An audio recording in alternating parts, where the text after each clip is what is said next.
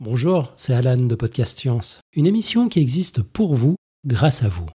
Si vous aimez ce que nous faisons et souhaitez nous soutenir, il vous suffit d'appuyer sur pause, de filer sur patreon.com slash podcastscience et de faire un petit don. Au même tout petit, hein.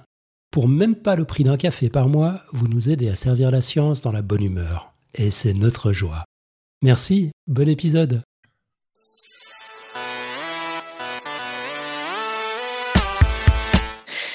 Euh, bonsoir. Cette semaine, à Strasbourg, comme partout en France, c'est la semaine du cerveau. Elle a commencé le 11 mars, elle finira le 17 mars, juste à temps pour noyer vos neurones dans l'alcool le soir de la Saint-Patrick et partout en France. Des événements sont organisés pour en savoir plus sur notre matière grise. Pour ne pas sortir du thème, ce soir, nous avons la chance de recevoir Dr Hervé Javelot et Dr Sébastien Weibel, une bière à la main, qui travaillent tous deux sur les troubles de déficit de l'attention et l'hyperactivité. Après cet épisode, on espère que l'acronyme TDAH n'aura plus de secret pour vous. Nous sommes le mercredi 27 février de l'an 2019. Vous êtes dans l'émission 366 de Podcast Science. Bienvenue.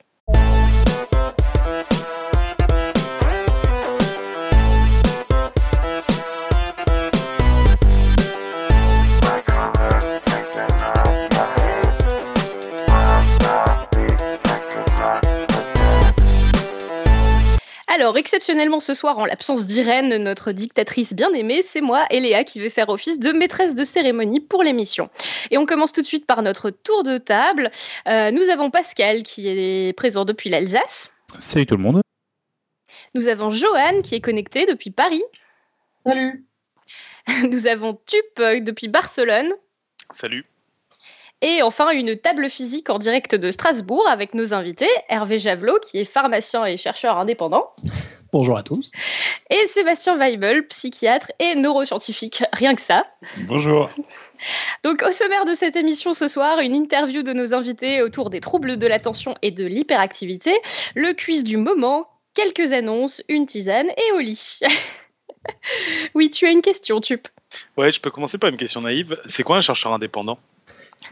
Je, je, vois que j'ai suscité plein d'interrogations avec cet ouais, intitulé. je sais pas du tout ce que ça veut dire. oui, oui. bah, pour être très sincère, plus on me pose la question, moi je suis certain de ce que ça peut représenter. Mais alors, en fait, chercheur indépendant, c'est juste parce que je suis pas, j'ai pas d'affiliation à un laboratoire. Je suis dans le milieu hospitalier, je continue à avoir une activité de recherche au sein de mon hôpital, mais j'ai pas d'affiliation à un laboratoire. Donc de ce fait-là, je, je me considère comme indépendant. Voilà.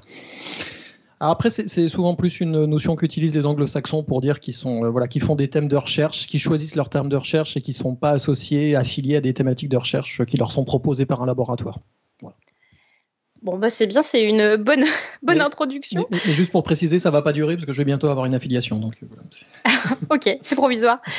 Euh, du coup, euh, bah, euh, Hervé Javelot, on va commencer par, par toi. Oui. tu, tu, donc, tu es docteur en pharmacie et en neurosciences et tu travailles à l'ESPSAN, voilà, l'EPSA.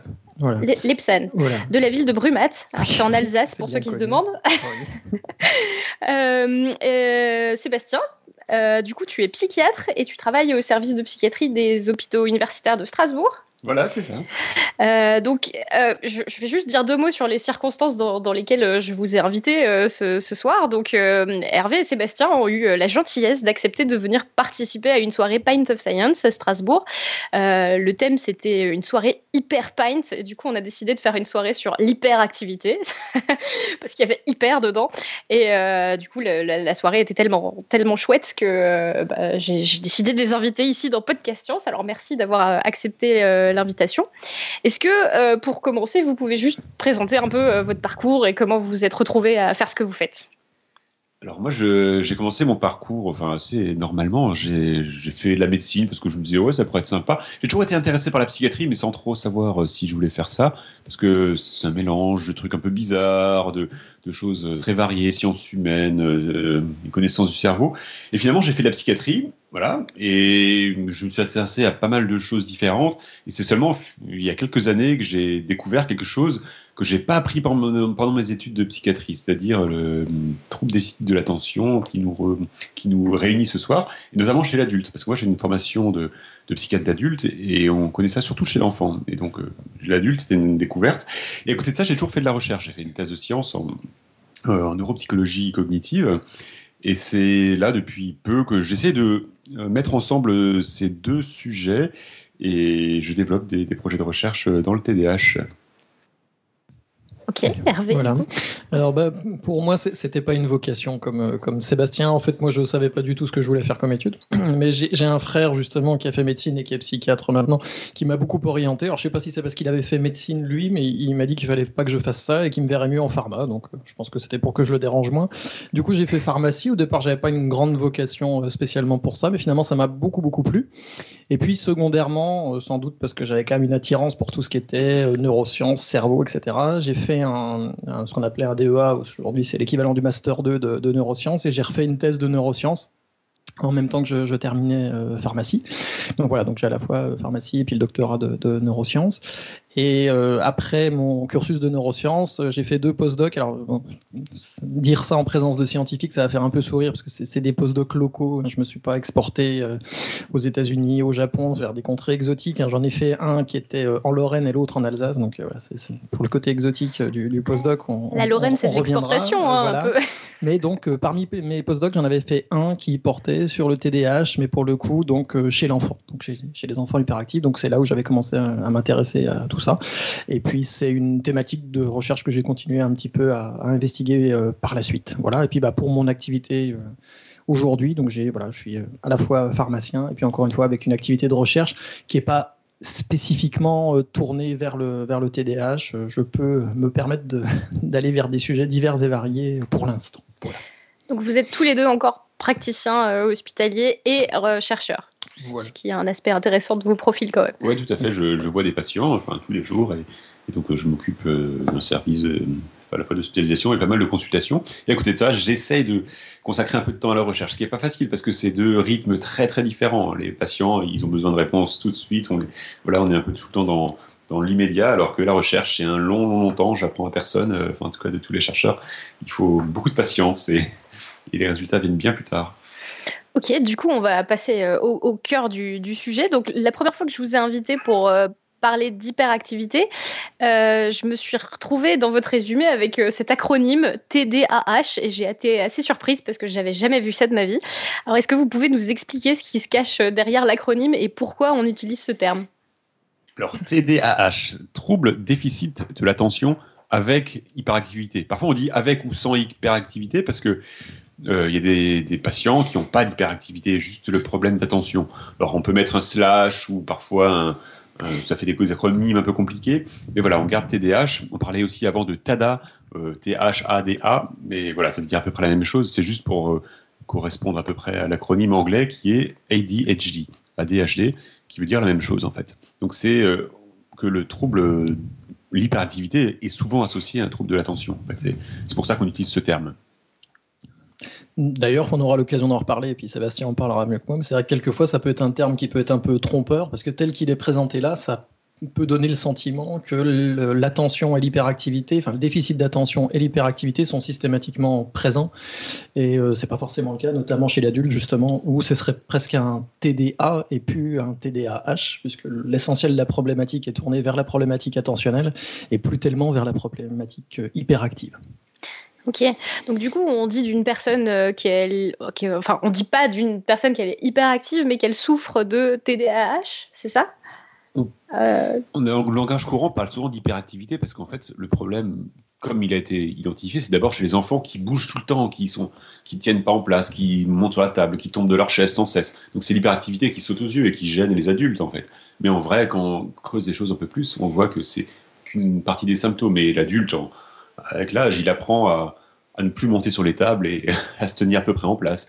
Mais euh, l'hyperactivité peut être internalisée du coup et ça peut générer aussi d'autres problèmes, notamment chez les adultes. Alors du coup, est-ce que euh, cet euh, acronyme TDAH, c'est un terme récent qu'on colle sur des symptômes qu'on a identifiés récemment ou à, quoi c'était assimilé auparavant avant que ça devienne TDAH alors, c'est si on prend les descriptions cliniques, on retrouve des, des choses très anciennes. Hein. On peut retrouver des, descriptions dans des, histoires. Alors, pour, euh, les, gens qui sont germanophones, il y a le Struwelpeter. C'est le Peter ébouriffé, qui est une histoire, alors je ne sais plus quel est l'auteur allemand, mais ça date du 18e siècle, je crois. Un enfant qui est agité tout le temps, qui fait des bêtises sans cesse, qui réfléchit pas euh, plus loin que quelques minutes euh, dans le futur. Et donc, effectivement, quand on regarde de près, c'est un enfant qui aujourd'hui aurait certainement un, diagnostic de TDAH. Donc, les problèmes d'hyperactivité existent depuis longtemps. Ils sont certainement de plus en plus fréquents parce que les enfants vont plus à l'école hein, qu'au XVIIIe siècle. Donc euh, voilà, et qu'aujourd'hui, quand on ne réussit pas à l'école, c'est quand même beaucoup plus handicapant qu'il y a quelques décennies en arrière. Donc c'est peut-être pour ça qu'on en parle plus. On a une question de Tup. Euh, je, rebondis sur, euh, sur ce que tu viens de dire et puis sur la définition là, de TDAH, si j'ai bon. la, notion de trouble aussi laisse penser qu'il y, a une, il y a une attention normale chez l'humain. Euh, et, en fait, je, rebondis là-dessus parce que on entend beaucoup que la durée d'attention et la capacité d'attention, en fait, est, pas mal influencée par notre environnement. Je pense particulièrement à tout ce qu'on entend sur les téléphones portables, qui fait que ça réduirait largement notre attention. Et du coup, je me demande s'il euh, y a une différenciation entre l'impact que peut avoir l'environnement sur notre attention et vraiment où il y aurait des individus qui auraient des déficits d'attention indépendamment de l'environnement. Alors, tu est-ce que tu peux arrêter de court-circuiter euh, le dossier, s'il te plaît ah, Je suis désolé, je réagis aux questions. Je suis... Bon, alors je me tais, on me coupera. très bien, je, te promets qu'on va en reparler euh, tout à l'heure. Mais merci pour ta question.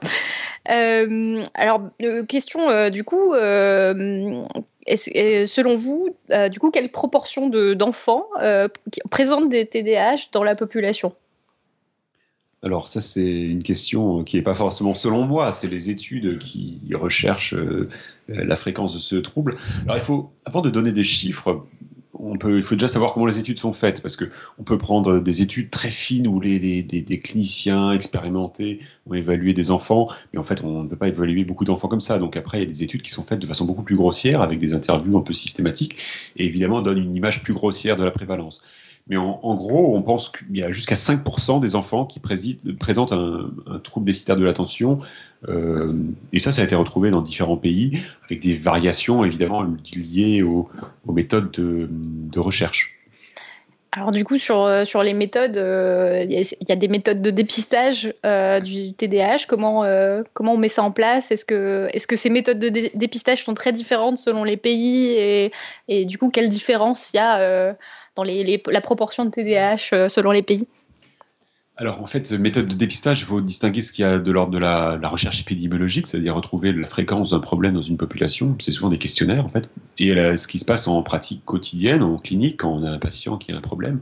Dans ce cas-là, de la même façon, le, diagnostic se fait sur l'analyse de comment fonctionne euh, l'enfant ou l'adulte, quelles sont ses difficultés et comment ces difficultés ont évolué au cours de sa vie peut faire quelques tests ou, d'examens complémentaires, mais cela n'apporte pas plus d'éléments contre le diagnostic.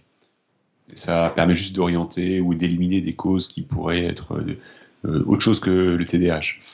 Donc euh, le diagnostic se fait par euh, la discussion avec les personnes et par le fait de poser des questions assez précises sur l'enfance, sur le développement et sur les difficultés actuelles. Donc il y, a beaucoup de, gens qui disent que leurs enfants sont hyperactifs, mais c'est vrai que c'est un terme qu'on associe moins souvent aux adultes. Donc euh, du coup, euh, mm. tu disais que tu travaillais sur la question euh, chez les adultes. Il y a aussi des adultes qui, qui, sont, qui souffrent de TDAH. Oui, alors être hyperactif, ça veut dire plein de choses en fait. Quand on dit je suis hyperactif, c'est comme je suis dit, quand on dit je suis déprimé. En fait, c'est un espèce de mélange de, choses de la vie quotidienne. Parfois, on est à fond, on est trop stressé, on a trop de choses à faire, et donc là, on est un peu hyperactif ou ben on oublie, on oublie un peu de, de, se reposer. Euh, chez les adultes, l'hyperactivité est aussi présente, mais souvent c'est quelque chose d'interne. C'est des personnes qui disent mon cerveau n'arrête pas de, tourner, les idées s'enchaînent une après les autres, j'arrive pas à m'endormir à cause de ça le soir, ou bien je réagis tout le temps encore de tour euh, et j'ai du mal à, réfréner tout, ce que je pourrais dire. Donc c'est plutôt ça les symptômes euh, euh, d'hyperactivité chez les adultes. Et est-ce que c'est plus compliqué à diagnostiquer chez un adulte euh, Comment ça se passe? Est-ce que, enfin, combien de temps il faut pour diagnostiquer euh, une personne qui, souffre de TDAH euh, actuellement? Alors, c'est plus compliqué à diagnostiquer chez adulte pour une raison principale, c'est que les adultes, quand ils ont TDAH, alors soit ça a déjà été diagnostiqué pendant l'enfance et à ce moment-là c'est assez simple, ou bien ça n'a pas été diagnostiqué, ils ont eu quelques soucis et ils ont eu des problèmes secondaires liés au TDAH, par exemple le fait d'avoir plus de consommation de, substances, d'alcool, d'autres drogues, euh, plus de problèmes de dépression, plus de problèmes d'anxiété. Et à la fin, quand on voit un adulte, il y a tout ça qui se mélange. Et donc, du coup, il faut vraiment faire un espèce de, de reconstitution euh, avec les outils qu'on a, c'est-à-dire euh, l'analyse des, symptômes, des, la discussion en fait. Et c'est parfois plus difficile que chez l'enfant où les choses sont plus claires, rapportées par les parents, avec des éléments plus précis. il y a moins d'histoires compliquées par le passé. C'est pas toujours simple chez l'enfant. Et en fait, le temps qu'il faut bah, ça dépend un peu de la, de la situation. Parfois, c'est parfois c'est assez simple et les choses sont tellement caractéristiques que ça saute aux yeux et on vérifie avec quelques questions qu'il n'y a pas d'autres explications qui seraient meilleures. Parfois, ça prend plus de temps et parfois même on ne se rend pas compte tout de suite et on se rend compte que certaines difficultés chez un patient qu'on a traité pour une dépression, par exemple, pendant quelques mois, on se rend compte que bah, il y a quand même quelque chose d'autre en plus et, c'est parfois un TDAH. Tu veux rajouter quelque chose, euh, Hervé? Il y a déjà eu pas mal de, choses de dites. Je, rebondis juste sur un, élément sur la, complexité, euh, ce qui était donné un petit peu épidémiologie, savoir les, proportions euh, d'enfants qui vont avoir des, des TDAH dans la population une façon aussi indirecte de voir les choses, je le ramène un peu vers ma, spécialité et à moi, c'est-à-dire les, traitements, c'est de regarder, mais c'est une mauvaise façon de faire au final, c'est de regarder la proportion d'enfants qui sont traités, qui reçoivent un traitement pour le TDAH. Mais là-dessus, il y a de grosses différences parce qu'effectivement, bah, d'une part, c'est essentiellement les pays occidentaux euh, qui vont avoir accès à ces traitements-là, donc c'est un premier biais. Ces pays sont eux-mêmes les pays qui ont le plus haut taux de scolarisation, donc c'est essentiellement la scolarisation qui est un élément de révélation finalement des troubles déficitaires de, l'attention et de l'hyperactivité chez les enfants. Et puis il y a des, on va dire, des habitudes de prescription qui sont très différentes. Par exemple, on sait que les pays anglo-saxons, donc euh, les États-Unis en premier lieu, mais aussi euh, l'Angleterre, sont des pays qui sont beaucoup plus prescripteurs c'est des, raisons pour lesquelles on pourra discuter peut-être après, mais qui sont beaucoup plus prescripteurs de ces traitements, donc pour venir euh, canaliser l'hyperactivité, que ne le sont des pays euh, comme la France ou les pays latins euh, en Europe. Donc c'est ce qui peut donner aussi des, grosses différences. Ça ne veut pas dire qu'il y a des différences de proportion on va dire, d'hyperactifs dans, ces populations-là, mais ça veut dire qu'on a des façons d'appréhender les choses et de traiter les, patients, les enfants TDAH ou les adultes TDAH qui sont différentes d'un pays à l'autre. Joanne, tu voulais rebondir oui, euh, tu as dit plusieurs fois donc euh, qu'il y avait euh, plus de diagnostics en fait dans les pays avec des plus hauts niveaux d'éducation ou aux États-Unis.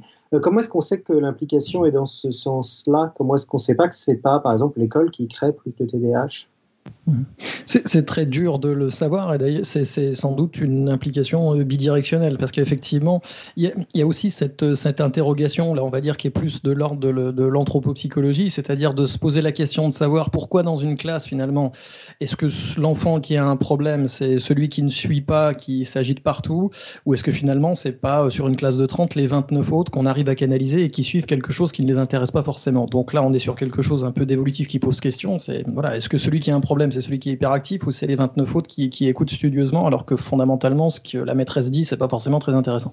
Bon, là, on est sur des questionnements, on va dire, un peu plus euh, sociologiques, mais au-delà de cette euh, problématique-là, c'est quand même certain que le, le, cette, euh, le, fait d'être dans un fonctionnement sociétal qui expose, on va dire, de façon massive à la scolarisation, etc., et donc à une nécessité attentionnelle chez l'ensemble des, des enfants, et de façon comme ça assez intuitive un, révélateur finalement, on va dire euh, global de, composantes déficitaires sur le plan de l'attention et puis encore une fois de son corollaire chez l'enfant de, l'hyperactivité. Mais ça ne veut pas dire effectivement, il, ne faut pas se leurrer sur le fait que euh, on peut avoir, y compris chez l'enfant, des faux diagnostics de TDAH, mais de toute façon, en règle générale, le suivi par le psychiatre permet de révéler ça, hein, parce qu'il peut y avoir des éléments de, déficit d'attention, de, voilà d'hyperactivité locomotrice etc., qui surviennent, qui sont là pour d'autres raisons authentiquement qu'un TDAH. Et ça, en général, le suivi psy permet de le révéler. Tu, tu voulais rajouter quelque chose? Bah, je voulais rebondir sur ce que tu viens de dire, qui est, je trouve hyper intéressant. Euh, en effet, euh, c'est marrant parce que quand on a quelqu'un qui dit, qui, qui attend une attention de, quelqu'un d'autre et l'autre personne qui, euh, qui ne lui donne pas cette attention-là. C'est vrai qu'il euh, y a l'approche du coup euh, hyperactivité qui va dire bah, il y a un déficit de l'attention chez la personne qui écoute et il y a toute une approche, bah, entre autres, de tout ce qui est l'entertainment, de, des gens qui font des produits, des contenus de consommation, qui va être de dire il faut qu'on fasse des contenus qui sont encore plus agrippants de l'attention. Et est-ce qu'il y a des réponses scientifiques à ça pour différencier un peu, de dire non, mais il y a objectivement des choses où euh, il y a un niveau d'attention euh, normal et, donc on peut parler d'inattention? Ou est-ce que c'est un peu le, les deux sont tellement liés que c'est très très compliqué de les différencier? Bah, alors Sébastien va sûrement apporter des, pour apporter des réponses peut-être aussi chez l'adulte. Ce que, ce que je peux dire par exemple chez, chez l'enfant qui va amener justement ce genre de différenciation, c'est que il y a aussi la notion de parcours individuel qu'il faut conserver. Hein. C'est-à-dire que cette notion, euh, on ne peut pas attendre, par exemple, d'un groupe d'enfants euh, en classe, par exemple au cours préparatoire, où ils commencent à être sérieusement exposés à, la problématique attentionnelle et où ça devient un petit peu dur. Euh, on ne peut pas attendre d'avoir une homogénéité absolue. Hein. C'est-à-dire que voilà, forcément des, divergences avec des enfants qui ont spontanément une intention importante et puis d'autres qui n'en ont pas. parmi les éléments qui sont, par exemple, de, de, cette notion un petit peu d'hyperactivité activité spontanée qu'on voit chez les enfants, c'est par exemple quand il y a une tâche euh, attentionnelle qui est difficile, c'est par exemple le fait d'avoir une, forme d'hyperactivité qu'on peut décrire comme minimaliste. Par exemple, on demande à un enfant de lire et il a besoin de bouger en même temps. Donc, par exemple, il va descendre de sa chaise pour lire, il va se trémousser un petit peu, etc. Mais ça, ça fait partie de composantes, on va dire, hyperactives qui sont naturelles du fait que la focalisation attentionnelle est quelque chose de pas naturel et que c'est un petit peu compliqué. Mais on va dire que là, on est dans du processus euh, naturel, normal, etc. Et quelquefois, c'est ce qui peut poser question parce que c'est ce qu'on peut voir dans certaines dérives aux États-Unis, où euh, on a le sentiment que voilà, bah, tous les enfants doivent rentrer dans un fonctionnement extrêmement euh, normé, normatif, etc. Et vous avez quand même une proportion d'enfants traités qui quelquefois peut questionner euh, un petit peu, hein, quand même, parce que quelquefois c'est assez impressionnant, avec même quelquefois des, des, instituteurs qui vont être un petit peu les, les, prescripteurs ou qui vont orienter les parents pour guider vers le fait que tel ou tel enfant devrait être mis sous traitement pour canaliser son hyperactivité. Donc ça, effectivement, ça questionne. Après, moi, pour l'expérience que j'en ai, les enfants que j'ai vus, on se situe pas, on va dire, sur cette petite déviance naturelle. Hein. C'est-à-dire que voilà, on voit bien qu'il y a une vraie difficulté, et cette vraie difficulté, on la voit, c'est surtout quand c'est un retentissement sur les apprentissages qui est majeur. Et là, on voit bien qu'on sort entre guillemets d'une norme entre guillemets. Hein. C'est-à-dire que c'est ça, c'est que bah voilà, l'enfant ne peut pas euh, réussir, par exemple, l'apprentissage de la lecture, l'apprentissage du calcul, enfin dire les apprentissages fondamentaux, élémentaires qu'on peut attendre en, début de scolarité euh, en primaire, qui ne peuvent pas se faire parce que euh, voilà, la composante attentionnelle est, trop mise en échec et que l'hyperactivité est trop importante pour que l'enfant puisse euh, avoir une scolarité harmonieuse. Ok, merci. Tu, as, tu avais quelque chose à rajouter, euh, Tube, c'est bon? Non, non, enfin, j'en aurais plein, mais on va discuter tout le monde du dossier. ça, non, je trouve ça, passionnant, en fait. bon, tu as, répondu beaucoup sur l'enfant. Moi, moi c'est vrai que je posais d'autant plus la question sur l'humain, sur l'adulte parce que on voit qu'il y a des gouffres à attention. Alors, je sais pas si c'est peut-être ça la bonne question. C'est est-ce que jouer à Candy Crush de manière passionnée dans le métro, c'est de l'attention? C'est du réflexe on voit que la, question se rapproche de préoccupations personnelles. Je, vais répondre. Je, je, joue pas du tout à Candy Crush. je, pense à des, moteurs énormes d'attention au sens où euh, on est scotché devant un écran. Moi, j'y joue pas du tout, mais je vois énormément de gens dans le métro qui, y jouent. Mais il y a d'autres jeux auxquels je peux jouer où c'est complètement euh, addictif. Mais je me demande si ça, c'est ce que vous appelez de l'attention ou pas tant que ça, en fait. Oui, alors euh, il tu soulèves un point très important. C'est vrai que Aujourd'hui, c'est une porte ouverte que j'enfonce. On vit dans une société d'abondance et il n'y a plus, enfin, à la fois les marchandises, euh, notamment la nourriture, euh, les, connaissances. Il n'y a plus de, il y a pas de, c'est pas le facteur limitant en fait. C'est le facteur limitant, c'est la personne qui pourrait euh, être derrière à consommer cette, euh, cette nourriture ou à consommer cette connaissance ou cette information qui, qui est euh, diffusée très largement, euh, voilà, sans, sans, sans, coût particulier, parce que c'est numérique et voilà. Donc, ça, tout le monde l'a bien compris, en particulier ceux qui cherchent à vendre des trucs, c'est que le, le c'est là-dessus qu'il faut agir. Si on veut vendre son produit, c'est pas avoir un meilleur produit, c'est juste qu'il capte l'attention de, de la personne, en fait. Et il y a plein de méthodes pour euh, capter l'attention et du coup une espèce de profusion de stimulus attention, euh, enfin qui capte l'attention euh, dans tout, plein de modalités, hein, que ce soit au niveau volume sonore, au niveau saillance des stimuli, et ça, c'est, on est, on est quelque part pollué par ça en permanence. Et du coup, effectivement, ça, ça, a un impact considérable sur l'expression de difficultés de certaines personnes. Et typiquement, les gens qui ont un problème d'attention, alors, ils vont pas. Enfin, Candy Crush, tout le monde joue parce que c'est super captivant. Enfin, tout le monde ne joue pas non plus, mais, mais on a très, très envie de. On est tous avec notre téléphone portable à regarder. Et si vous regardez bien, votre téléphone portable, il n'est pas en noir et blanc. si vous, et si vous faites l'expérience, mettre votre téléphone portable en noir et blanc, c'est possible. Hein, on peut on aller dans les quelques réglages. Vous allez voir que vous n'avez vraiment pas envie de le regarder. Alors qu'autrement. j'ai fait, j'ai fait l'expérience et c'est très ah, c'est, incroyable, hein, faites l'expérience. c'est très marrant, ouais. On n'a juste pas envie de le regarder. On dit, ouais, bon, ouais, ok, je pose.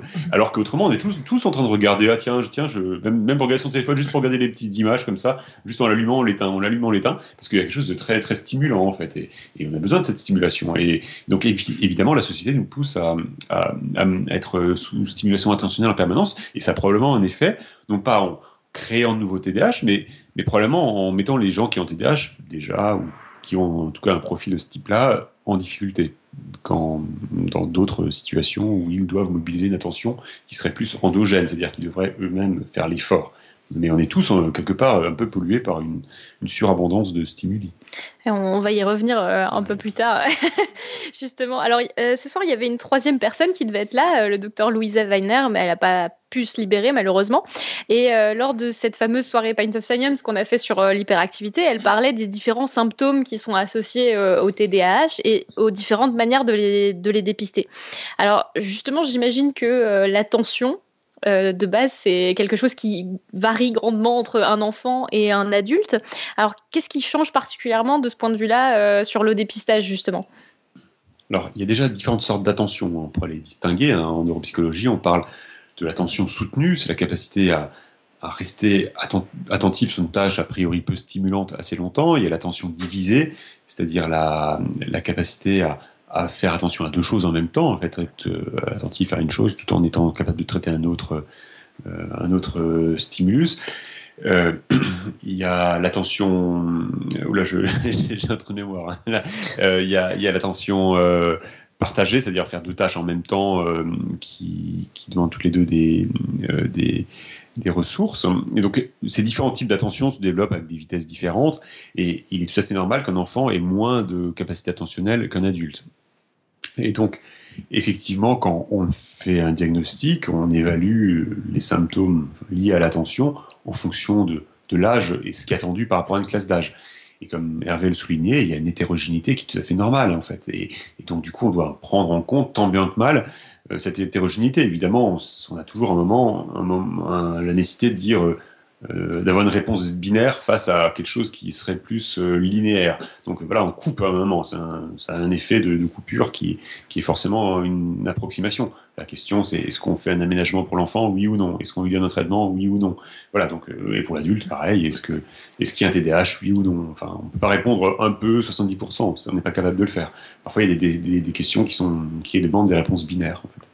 Alors juste question de, curiosité euh, scientifique, j'ai pas d'enfant donc j'ai pas pu faire l'expérience moi-même, mais à partir de quel âge un enfant a la capacité de porter son attention vraiment sur quelque chose euh, de défini?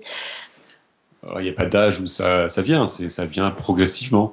Hein, et euh, c'est normal qu'à 3 ans, on, reste attentif quelques minutes et après on a besoin de faire autre chose. mais à, à, 12 ans, par exemple, on peut porter son attention sur pendant, je sais pas, un quart d'heure, 20 minutes sur quelque chose qui serait moins stimulant, mais en même temps, on peut être capable de porter son attention extrêmement longtemps sur quelque chose d'extrêmement stimulant. Il suffit, les enfants TDAH ne sont pas incapables d'être attentifs. Ils ont parfois la possibilité de, lire des livres pendant des heures. On se dit, mais alors, il n'y a pas de problème d'attention. Si, en fait, ils n'arrivent pas à ajuster l'attention à un moment donné, en fait. Ils sont hyper dépendants de tout ce qui est stimulant, ce qui, a, qui est qui, est saillant et ne peuvent pas garder leur attention longtemps sur quelque chose qu'ils seraient moins. C'est-à-dire qu'ils sont trop dépendants de l'environnement. L'adage populaire hein, qui met souvent, euh, qui parle de l'âge de raison pour, euh, pour 7 ans, mais il y a un biais très important par rapport à tout ça, c'est qu'en fait, à, 7 ans, ils ont passé le cap du CP où on les a conditionnés pour devenir attentifs. Donc euh, on ne sait pas vraiment si on devient plus attentif à 7 ans, c'est que simplement on a été conditionné par le cours préparatoire et qu'on est, on nous a formaté et puis donc après on devient un petit peu plus compliant par rapport à ça. Quoi. Et alors, est-ce que il y a justement des déficits de l'attention qui sont liés spécifiquement à l'âge? Est-ce qu'on arrive moins à se concentrer en vieillissant? Est-ce qu'il y a des troubles comme ça de l'attention qui apparaissent avec l'âge? Alors, c'est une question compliquée parce que hum, il y a plein de choses qui peuvent euh, survenir, notamment en cause d'autres problèmes de santé. Alors, il y a tous les problèmes de, euh, de maladies neurodégénératives qui peuvent affecter l'attention hein, de façon plus ou moins euh, rapide en fonction des, maladies, ça ne va pas revenir là-dessus. Le fait d'avoir un, vieillissement entraîne aussi toute une, aussi une diminution de certaines facultés, notamment les, ce qu'on appelle les fonctions exécutives, qui sont nécessaires dans certaines formes d'attention. Hein, euh, donc euh, tout ça est assez intriqué, donc c'est habituel que avec l'âge, il y a, mais c'est plutôt le grand âge, hein, quand euh, c'est au-delà de 80 ans qu'il y a une certaine diminution des capacités d'attention. Après, il peut y avoir des problèmes euh, médicaux qui peuvent entraîner des difficultés d'attention, notamment les problèmes de sommeil. Et on sait aussi que certains problèmes de sommeil augmentent avec, euh, avec l'âge, comme les apnées du sommeil. Donc évidemment, plus on est âgé, plus on a des chances d'avoir de, de ce type de problèmes de santé qui peuvent entraîner des troubles de l'attention. Sachant qu'il y a aussi d'autres problèmes, notamment des problèmes de dépression qui peuvent entraîner des troubles de l'attention, ou bien des problèmes d'anxiété on est focalisé sur tout, donc on est focalisé sur rien, parce qu'on est donc euh, voilà, ça peut aussi mimer des symptômes euh, de déficit d'attention. Il y a Tube qui a une question. Euh. Ouais, de, nouveau une question. C'était pour savoir, vu qu'il y a un trouble du déficit de l'attention, est-ce qu'il existe un trouble du surplus d'attention? Non. Oui, on peut éventuellement le voir comme ça. Enfin, c'est-à-dire qu'il y a des, des formes. Enfin, comme Sébastien répondra aussi avec son, regard de clinicien, mais il y a, notamment, enfin, ce qui peut être perçu comme un excès d'investissement. C'est-à-dire que notamment, par exemple, c'est les, persévérations. Donc, le fait d'être excessivement persévérant sur quelque chose. C'est par exemple ce qu'on va trouver dans certains comportements autistiques. Après, est-ce que c'est pour autant un excès d'investissement attentionnel pur? C'est pas complètement certain. C'est-à-dire qu'on est, on est sur des aspects, on va dire, de quand on est dans le TDAH, on est dans un déficit de focalisation et que certains comportements, euh, on va dire psychiatriques, euh, dans le cadre de certains troubles, notamment comme euh, l'autisme, peuvent donner le sentiment d'un surinvestissement attentionnel. En fait, c'est simplement une, focalisation de l'esprit sur une tâche et le fait de ne pas réussir à shifter, on dit, à shifter vers une autre tâche. C'est-à-dire le fait de rester. Euh, mais euh, mais c'est n'est pas proprement parler un, un excès, on va dire, d'attention. Ceci étant, il y a quand même des questions qui peuvent se poser. Par exemple, vous en avez déjà entendu parler avec ce qu'on appelle le syndrome d'Asperger, avec les autistes de haut niveau par exemple, qui vont avoir la capacité, quand ils vont euh, regarder, vous avez déjà sans doute vu ça, ils vont regarder euh, une carte euh, qui paraîtrait pour le commun des mortels complètement inaccessible. On va voir simplement les choses de manière globale, et certaines personnes vont avoir la capacité de retenir l'ensemble des détails et de les restituer après sous forme de dessin. Donc là, on est quand même sur une vraisemblablement une exploitation d'aptitudes attentionnelles que le commun des mortels n'a pas et qu'un certain nombre de personnes, notamment dans le cadre de ces troubles, sont capables de développer. Donc euh, concrètement, euh, si, quelqu'un me dit, euh, voilà, vous souffrez de TDAH, qu'est-ce que je peux avoir comme type de, symptômes Comment on voit que quelqu'un souffre de TDAH et à partir de quel point ça peut devenir handicapant Dans quelle mesure c'est handicapant? Les, symptômes sont, finalement sont liés aux différentes fonctions attentionnelles. Le, plus, classique, c'est la difficulté à rester concentré sur quelque chose. Euh, par exemple, avoir du mal à lire un livre ou suivre un, cours ou, euh, écouter une conversation. Et les patients racontent souvent que euh, leur esprit décroche, ils sont en train de rêver ou d'avoir une espèce de blanc. Et on leur fait remarquer qu'ils oublient ce qu'on leur dit, qu'on est obligé de répéter. après, il peut y avoir aussi la, tendance à avoir des pensées qui sont non, pertinentes dans la situation, qui viennent sans cesse. Alors ça, c'est quelque chose qui arrive à tout le monde, mais quand ça vient tout le temps, de façon très intense, c'est là que ça peut devenir un problème. Le, le type de symptômes, c'est les oublis, parce que souvent les personnes se plaignent de problèmes de mémoire. Le, le, c'est pas réellement un problème de mémoire, hein, c'est pas un problème de l'encodage ou du stockage, c'est juste que euh, au moment de l'encodage, l'attention est ailleurs et l'encodage ne s'est pas fait de façon assez solide. Euh, autre, autre symptôme, c'est la tendance à réagir trop vite. C'est-à-dire avoir une tendance à avoir du mal à anticiper les, conséquences à long terme et être plus focalisé sur ce qui est à court terme. C'est ce qu'on appelle l'impulsivité. Et ça, c'est quelque chose qui est assez fréquent, qui est d'autant plus fréquent chez les enfants, et qui ont moins de capacité de contrôle de leur, euh, de, de, contrôle de, leur impulsivité. Et à côté de ça, tous les symptômes d'hyperactivité, qui sont euh, la tendance à avoir envie de bouger tout le temps, à avoir du mal à tenir en place, à avoir du mal à rester assis sur une chaise euh, quand il faut rester assis à une réunion, toujours trouver, alors il va falloir des compensations, trouver, des excuses pour avoir pour pouvoir se lever, le, la, tendance à parler trop, à parler trop vite, à couper la parole. Et j'oublie encore une, dimension importante dans les problèmes d'attention, qui est quand même très importante puisque la plupart des patients la ressentent, c'est les problèmes d'organisation. Des personnes qui ont du mal à anticiper, à organiser leurs pensées, à, planifier leur temps, euh, à, à, par exemple, à, ah, je, suis perturbé parce que je, j'ai, je parlais toujours pas bien dans le micro, alors du coup j'ai mon attention. Euh, ça arrive à tout le monde, voilà. Mais euh, et donc par exemple à, repousser les tâches, à procrastiner. Donc c'est, c'est, tout ce type de symptômes qui peuvent être, très fréquents. Et ce qui est caractéristique, c'est le fait que ça vienne de façon persistante. La plupart du temps, la plupart des jours, et depuis toujours, aussi loin que les personnes s'en souviennent, ils ont eu ce type de symptômes d'expression un peu variable en fonction de l'âge, mais euh, on retrouve ce profil tout au long de la vie. Alors, euh, du coup, du point de vue de ces symptômes, est-ce que vous pouvez nous expliquer quel genre de test on peut faire pour dépister euh, les TDAH Voilà, des exemples peut-être que vous utilisez vous. Alors, les tests sont quand on parle de test stricto sensu, c'est des mesures. Après, on peut faire des questionnaires qui permettent d'avoir des, des, patterns de, symptômes. Voilà, c'est pas réellement des tests, mais ça permet de, voir si on a un certain nombre de symptômes ou un certain nombre de difficultés qui sont euh, euh, suffisantes. Les autres tests qui existent, donc des mesures, c'est de, la, possibilité de mesurer l'attention. Alors, on peut mesurer la, différents types d'attention. L'attention soutenue, c'est-à-dire qu'on fait faire une tâche un peu ennuyeuse à la personne et on regarde combien de temps elle reste sur cette tâche. Si ces temps de réponse sont stables dans le temps, bien s'ils sont très variables, on peut regarder aussi l'impulsivité en demandant de faire une tâche qu'on appelle euh, par exemple un go-no-go, c'est-à-dire y a des, fois il faut appuyer, parfois il ne faut pas appuyer en fonction de, stimuli. Et cette tâche est longue et du coup à la fin, si on a des problèmes d'attention, on a tendance à répondre alors qu'il ne fallait pas et oublier de répondre euh, quand il aurait fallu. Et donc ces, tâches sont calibrées et on peut savoir si on est dans une norme ou pas.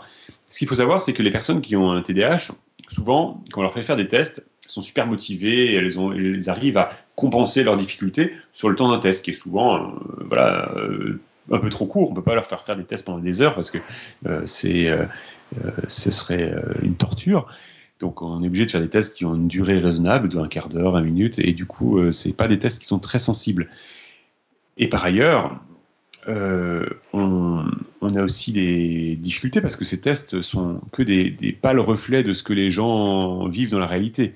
Hein. donc c'est des X ou des euh, qui apparaissent à l'écran et donc voilà, ça, ça représente qu'une petite partie de euh, de la vie d'avoir des X qui, qui apparaissent à un écran et ça ça ne montre pas par exemple toutes les difficultés à de réguler son attention dans des environnements complexes. Donc ces tests neuropsychologiques sont assez limités. Alors je crois que tu as une question très pertinente. Ouais, non, mais euh, c'est le fond du problème. C'est que dans, dans, la tâche, une des tâches que tu as décrites, euh, c'est de, faire faire des tâches ennuyeuses et de voir combien de temps ils tiennent dessus. Pourquoi pourquoi c'est des tâches ennuyeuses et du coup pourquoi il faudrait être attentif sur des tâches ennuyeuses en fait? C'est, c'est, un test, donc voilà, on mesure quelque chose qui est euh, voilà qui est calibré et euh, il y a des personnes qui réussissent. Hein. Donc on a une, norme par rapport à ces tests. Il y a tant et tant de personnes qui ont tel score. Enfin voilà. et, on a mesuré ces, tests dans une population générale. Donc normalement, dans une tâche ennuyeuse, on est capable de, tenir un temps donné. Euh, après, il y a des personnes qui n'arrivent pas à performer suffisamment bien, malgré tous les efforts qu'elles peuvent faire. la, notion quand même aussi de tâche ennuyeuse, elle a, elle a quand même son importance aussi justement dans le diagnostic du, TDAH. Euh, quand euh, Sébastien évoquait tout à l'heure, par exemple, la problématique que peuvent avoir des gens à lire des livres, euh, etc., c'est quelque chose qu'on retrouve. Et en même temps, il y a un certain nombre de TDAH, de gens qui ont des TDAH, qui se retrouvent au niveau professionnel à avoir euh, un environnement qui est très stimulant, donc du coup leur TDAH peut passer davantage inaperçu, qui savent orienter leur lecture vers des choses qui les passionnent, donc qui vont être de très grands lecteurs. Et finalement, la problématique du TDAH peut se révéler justement dans les tâches du quotidien qui sont profondément ennuyeuses. C'est-à-dire qu'en fait, tout peut paraître relativement adapté dans leur job, dans un certain nombre de leurs loisirs, parce que leurs loisirs sont orientés exclusivement vers ce qui est stimulant, et la catastrophe se produit dans le reste du quotidien, c'est-à-dire parce que le fait de conduire, finalement, c'est pas très intéressant, donc ils ont régulièrement des accidents de voiture. Le fait d'aller faire les courses, c'est pas vraiment passionnant, donc en fait, ils se retrouvent dix fois au supermarché en ayant oublié de la liste de courses. Et puis, ils oublient euh, très régulièrement leurs clés, c'est-à-dire euh, un jour sur deux à peu près, et leur portable, ils le perdent très régulièrement. Donc, finalement, le fait d'avoir une espèce de résistance à la tâche ennuyeuse, c'est aussi aussi un révélateur de l'adaptation à ce qui n'est pas stimulant pour l'esprit.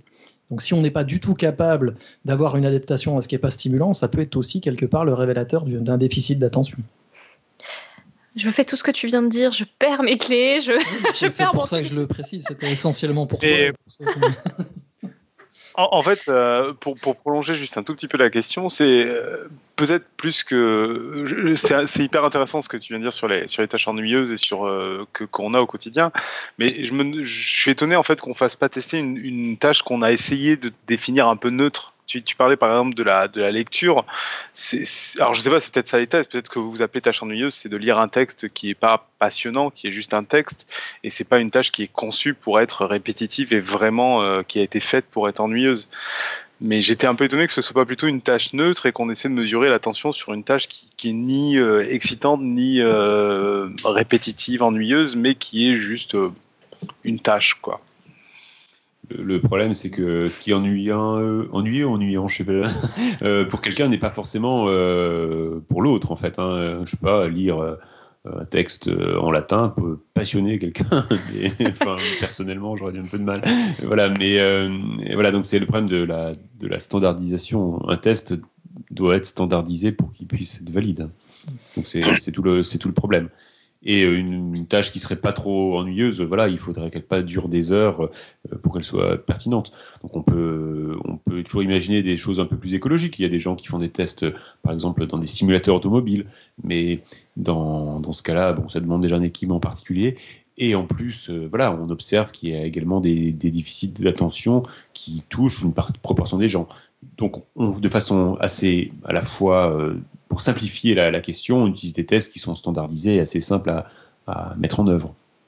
Alors pour donner une idée de quelle forme euh, ça peut prendre, je me souviens qu'on nous avait fait faire un test où il fallait qu'on appuie sur euh, une touche euh, quand on voyait une lettre à l'écran sur une autre touche quand on voyait la deuxième lettre. Et ensuite euh, au fur et à mesure il y avait des choses d'autres choses qui apparaissaient à l'écran euh, une image euh, une autre lettre etc on, avait fait ce test pendant la fameuse soirée Paint of Science. Alors est-ce que tous les tests prennent ce genre de forme? C'est-à-dire qu'il faut qu'on ait une réaction à, une chose qui apparaît ou une chose qui, s'affiche? Alors tous n'utilisent pas ça. Alors c'est vrai que c'est souvent pertinent d'avoir un temps de réponse parce que c'est une, une valeur quantitative en plus d'un échec ou d'une erreur, parce que du coup, on a plus de, données à analyser. Et notamment, un des, un paramètres qui est très intéressant dans, chez les personnes avec TDAH, c'est la variabilité du temps de réponse. Euh, c'est-à-dire que, OK, les gens peuvent répondre vite, et voire parfois, en général, les patients ont plutôt des, réponses rapides, euh, mais ce qui est intéressant, c'est que ça varie beaucoup dans le temps en fonction des capacités d'attention. Et, parfois, le taux d'erreur est tout à fait normal en moyenne sur toute la tâche. Ce qui est intéressant, c'est de regarder la variation du temps de réponse tout au long de la tâche. Ok. Et euh, je, me souviens d'un autre test aussi qu'on avait fait qui s'appelle le test de Stroop, c'est ça? Où euh, on doit euh, associer une couleur qu'on voit sur un écran au nom de la couleur. Donc on doit, on doit donner la couleur qui s'affiche à l'écran. Donc il y a écrit vert en vert, on dit vert. Ensuite il y a écrit bleu en bleu, on dit bleu. Et ensuite ça change. Donc il y a un bleu qui est écrit en vert, mais on doit dire on doit dire vert du coup parce qu'il donc c'est très perturbant. C'est ça, voilà, c'est des tâches où il y a une incongruence. Et donc euh, quand on s'écrit, quand il écrit bleu dans une couleur verte, on a beaucoup plus de facilité à dire bleu parce qu'on est habitué à lire et que dire vert. Sauf si on est illettré et qu'on ne sait pas lire, dans ce cas-là, on n'aura pas de problème, on n'aura pas de, d'anomalie dans ces, dans ces essais incongruents test de Stroop pour les, pour les auditeurs, il suffit de regarder sur Google, vous trouvez, euh, enfin YouTube, vous trouvez des petits exemples, et c'est très marquant parce que c'est, on le remarque sans, sans, même chronométrer ses temps de réponse. Et, et donc ça, c'est un test qui mesure l'inhibition, la capacité à ne pas donner une réponse alors qu'on qu'on voudrait la donner en fait, et donner une autre réponse à la place ce test d'émission est perturbé chez la plupart des gens avec un TDAH parce qu'il y a une tendance à répondre trop vite et avoir du mal à réfréner la, réponse qui serait euh, la, plus, la plus simple. Et ça, on observe dans, dans plein de choses de la vie quotidienne, par exemple, couper la parole aux gens, ou bien dire des choses sans, sans avoir réfléchi, ou bien euh, euh, prendre des risques. C'est des choses qui peuvent s'observer, voilà, qui sont vraiment liées à des déficits d'inhibition. Alors j'imagine du coup que c'est toujours plus sûr de faire euh, une batterie de tests différents qui, qui mesurent des choses différentes sur l'attention d'une personne et pas seulement un. Est-ce qu'il y en a euh, actuellement qui, qui valent comme euh, consensus scientifique dans votre domaine et qui marchent mieux que d'autres, qui sont plus sûrs que d'autres? Malheureusement non, parce qu'en fait, tous les patients n'ont pas les mêmes déficités. C'est ça qui rend les choses très complexes. Le trouble déficitaire de l'attention, on, sait que c'est pas un truc qui existe comme ça dans la nature, qui serait lié à une lésion cérébrale précise. Pas du tout. C'est tout un ensemble de, peut-être de différentes causes, mais qui ont en fait une expression finalement assez, assez commune et des conséquences qui sont globalement communes.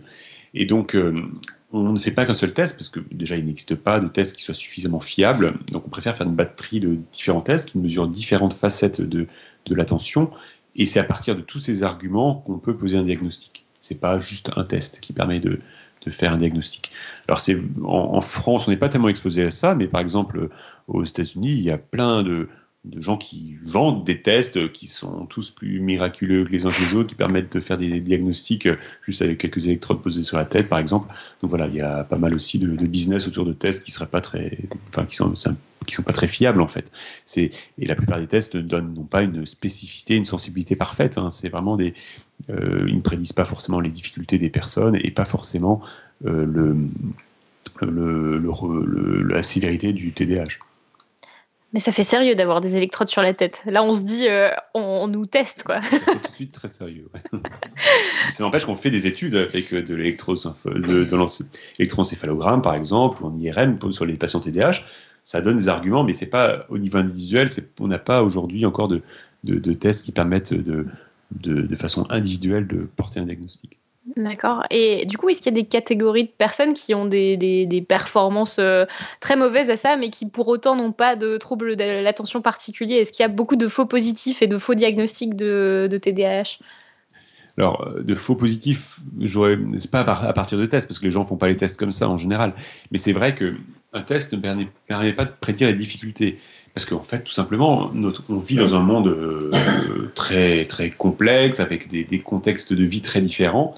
Euh, et, du coup, quelqu'un qui aurait un niveau de symptômes important, mais qui aurait trouvé quelque part une niche écologique pour son trouble de l'attention, ben, ne sera pas particulièrement gêné. Par exemple, euh, Hervé euh, donnait l'exemple de quelqu'un qui aurait un boulot super stimulant et à la maison euh, qui serait incapable de gérer les courses. mais si cette personne vit avec quelqu'un qui le compense complètement dans toutes ses difficultés, eh bien, très bien, elle ne sera pas tellement gênée elle sera, c'est peut-être justement son conjoint qui dira, oh, il est un peu, un peu saoulant, il, il, euh, parle tout le temps, il m'écoute pas, mais, mais voilà, la personne n'aura pas elle-même une, gêne particulière si quelqu'un compense pour elle. Alors, est-ce que vous avez un, test préféré, vous, que vous aimez bien euh, soumettre aux gens pour, savoir s'ils ont des problèmes d'attention ou... Ah, j'ai pas de test préféré parce que je parce que je pense qu'il faut avoir euh, regardé les choses en leur ensemble et, à la fois il faut s'intéresser vraiment, enfin parler avec les gens et poser des bonnes questions parce que si on pose pas les bonnes questions, on a rarement les bonnes réponses. Il faut poser les bonnes questions, essayer de, de s'intéresser à des aux, sujets qui permettent de vraiment de discerner les, les difficultés, de discerner les difficultés. Il faut parfois s'intéresser à ce que dit l'entourage, parfois s'intéresser aussi à ce qui a été noté dans l'enfance, hein, et ce qui est souvent le, substrat de ces, de ces observations, c'est les bulletins scolaires, et aussi parfois on est aidé par différents tests, pour le coup neuropsychologiques, qui permettent de, voir euh, quelles sont les difficultés. On se rend compte souvent que les tests euh, euh, sont plus un éclairage sur quel, quel, type de symptômes peuvent poser problème. Et on complète souvent aussi par une analyse un peu fonctionnelle. Par exemple, il y a des patients qui ont plus un déficit euh, de mémoire de travail, plus qu'un. Euh, donc dans ce cas-là, on se rend compte qu'ils ont plus de difficultés d'organiser les éléments dans le temps, de, créer des séquences. Alors que quelqu'un qui aurait plutôt une, un, problème d'impulsivité, un déficit, un test de Stroop par exemple, aurait tendance plutôt à réagir tout le temps et, de, et, de, et avoir du mal à inhiber une réponse qui serait non pertinente dans un contexte donné.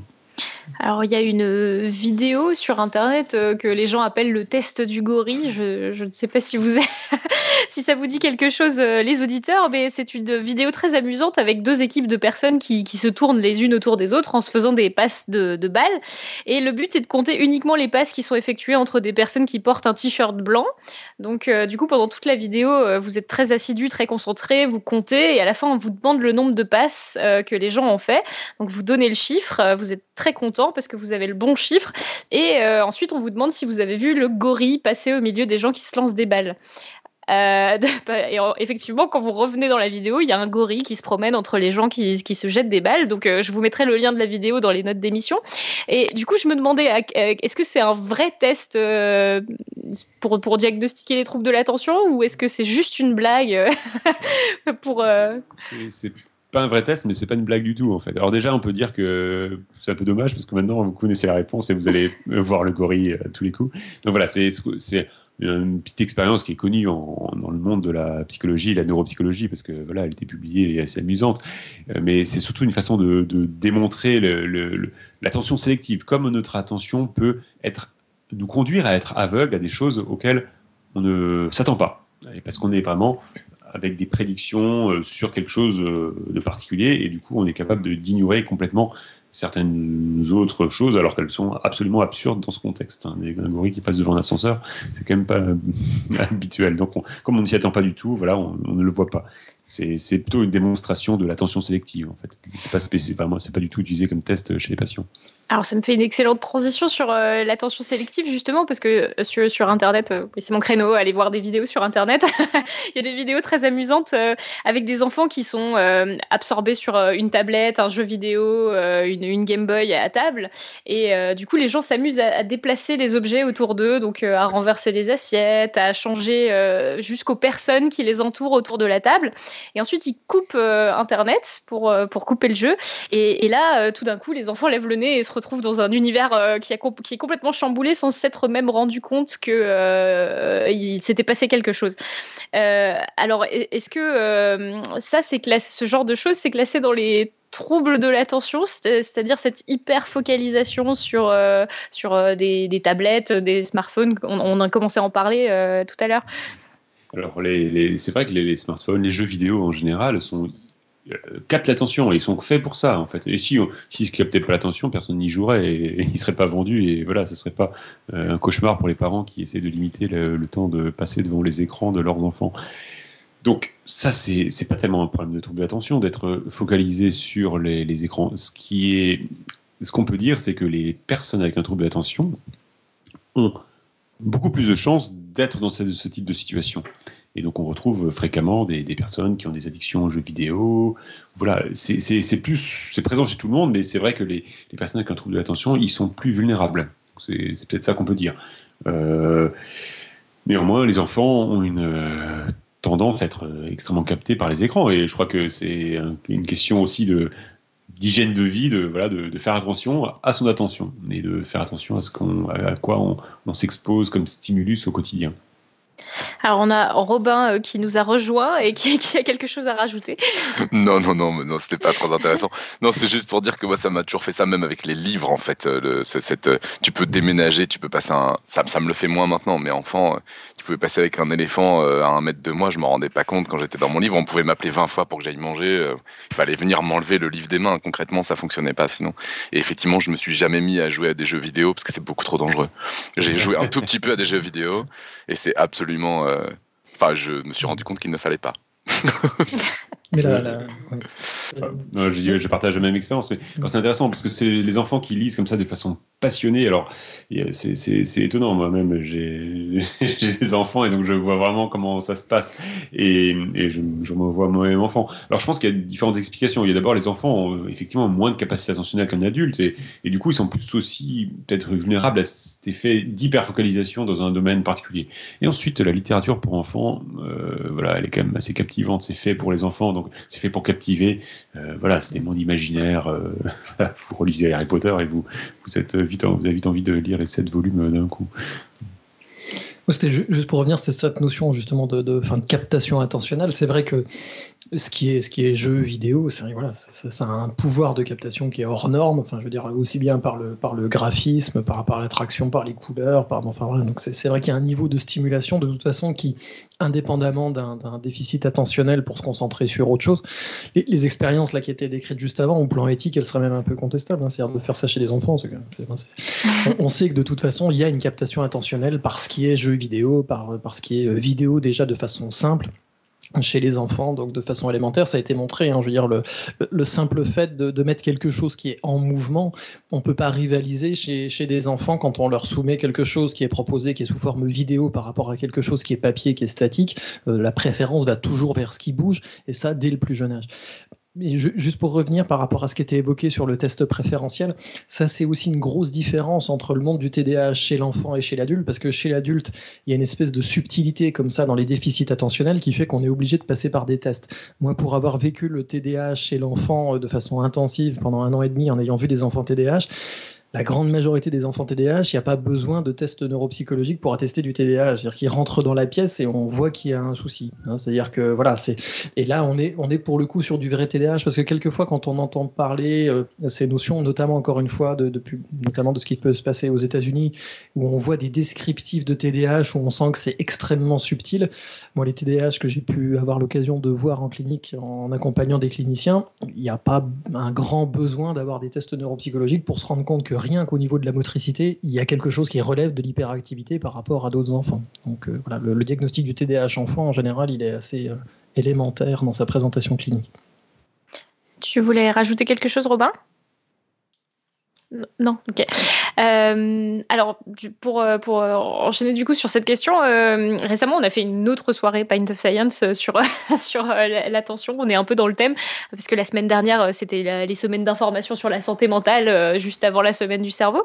et on avait invité le docteur Anne Bonnefond, qui est une de vos collègues aussi, et qui nous parlait justement des troubles de l'attention et des nouvelles technologies. Donc, bah, pour résumer un peu, elle nous expliquait que les, résultats euh, suggéraient que euh, quand on était en mode multitâche, c'est-à-dire que quand on euh, portait notre, notre attention sur plusieurs tâches et plusieurs supports, ça, ça, avait été montré qu'on était plus vite fatigué, qu'on perdait en précision, en rapidité, etc., qu'on faisait trop peu de de, pause et que tout ça, euh, ça pouvait engendrer du, stress et, du mal-être. Est-ce que globalement, cette tendance euh, qu'il y a chez les gens, elle est plus marquée du coup sur les personnes qui souffrent de TDAH euh, Et quel, effet ça a en fait, l'hyperconnexion sur les, gens qui souffrent de TDAH Oui, alors être multitâche, ça, ça a un impact sur, pour tout le monde en fait, et pas que les, les personnes avec un TDAH. Tout simplement parce que ça demande plus de ressources euh, attentionnel de faire deux choses en même temps. Donc les personnes qui en ont un peu moins auront plus de difficultés, seront peut-être plus impactées. Et cela d'autant plus que euh, l'on utilise des, circuits cérébraux qui sont euh, qui se qui, qui, qui utilisent les mêmes les mêmes zones cérébrales par exemple si par exemple vous êtes amené à discuter avec quelqu'un tout en écrivant un SMS, vous allez voir que vous n'allez pas vraiment écouter ce que la personne vous dit tout simplement parce que vous utilisez, euh, vous faites deux tâches qui impliquent les, les zones euh, du langage. Alors que, par exemple, discuter avec quelqu'un tout en conduisant, c'est beaucoup plus faisable, à condition d'avoir quand même des ressources, attentionnelles à peu près fonctionnelles. Parce que certaines personnes, il suffit de leur parler et on, remarque que la vitesse euh, de leur conduite diminue euh, drastiquement. Je ne sais pas si vous avez déjà fait l'expérience avec certaines de vos connaissances. Euh, quand on commence à leur parler sur l'autoroute, ils roulent à 50. Donc voilà, cette personne a peut-être une difficulté d'attention, elle n'est peut-être pas trop marquée, mais en tout cas, elle est un peu fragile. Donc il faut qu'elle fasse attention au multitasking.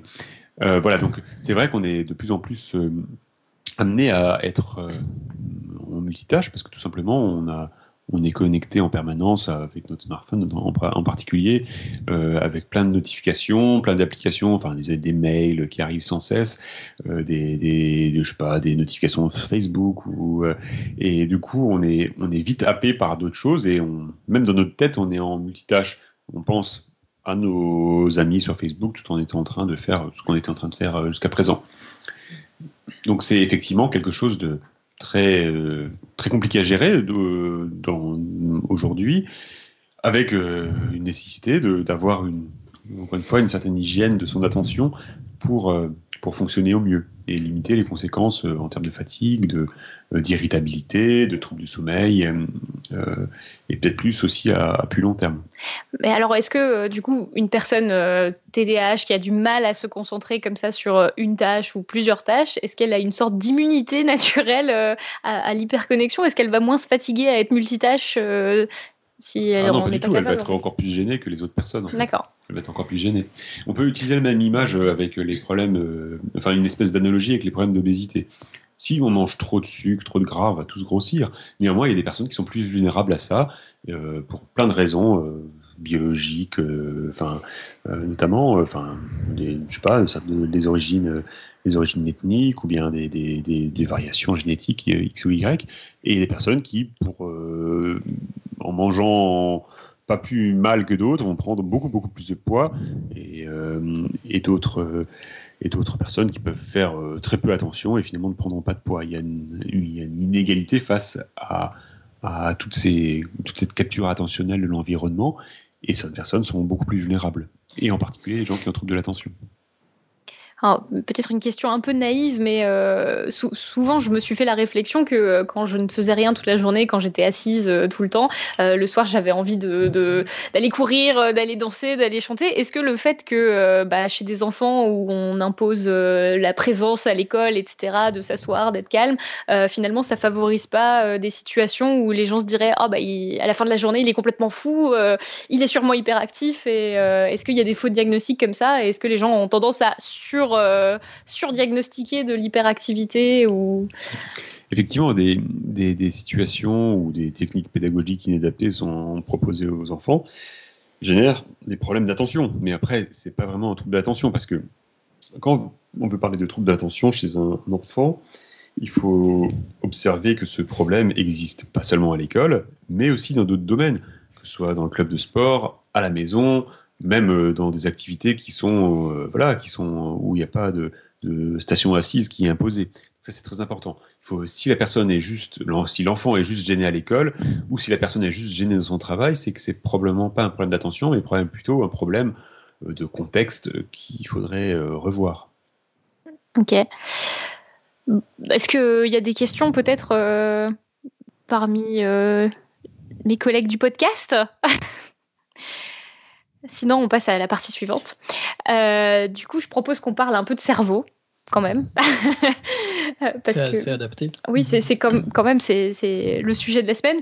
Alors, euh, quand on souffre justement de déficit de l'attention ou d'hyperactivité, est-ce qu'il se passe quelque chose de spécial euh, dans notre cerveau? Est-ce qu'on a une idée concrètement de ce qui peut se passer? Mhm.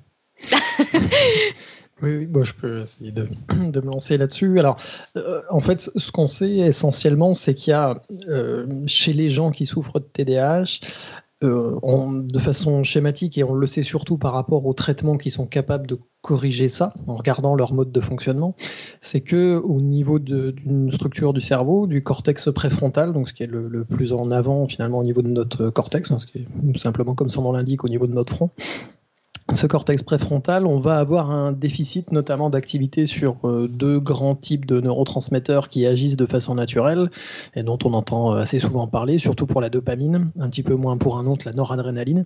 Mais en gros, il y a un déficit d'activation sur ce qui est euh, dopaminergique et noradrénergique. Et quand on utilise des traitements qui viennent contrer, corriger le TDAH, on va venir en fait réapporter un niveau de stimulation satisfaisant, correct, sur ces deux types de, neurotransmetteurs. Alors, pour donner une image qui est peut-être un peu plus parlante que ça, et puis qui est justement euh, parlante au niveau de, la radio, c'est ce qu'on appelle le, le rapport signal sur bruit. Hein, donc c'est voilà, quand on entend parler de physique, on entend souvent parler.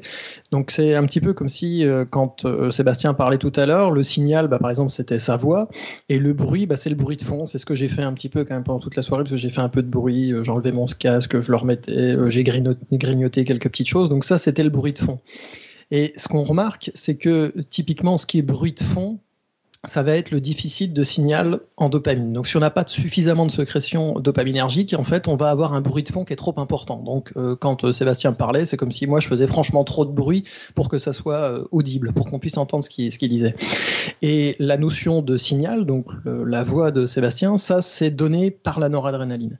Et en fait, dans le TDAH, ce signal, ce signal noradrénergique, en plus, il est trop faible. Donc, c'est-à-dire que non seulement moi, je ferai du bruit, donc c'est-à-dire que j'ai un déficit de signal dopaminergique, mais en plus, Sébastien parlerait trop faiblement pour qu'on puisse nous, bien l'entendre. Donc là, ce serait un déficit noradrénergique.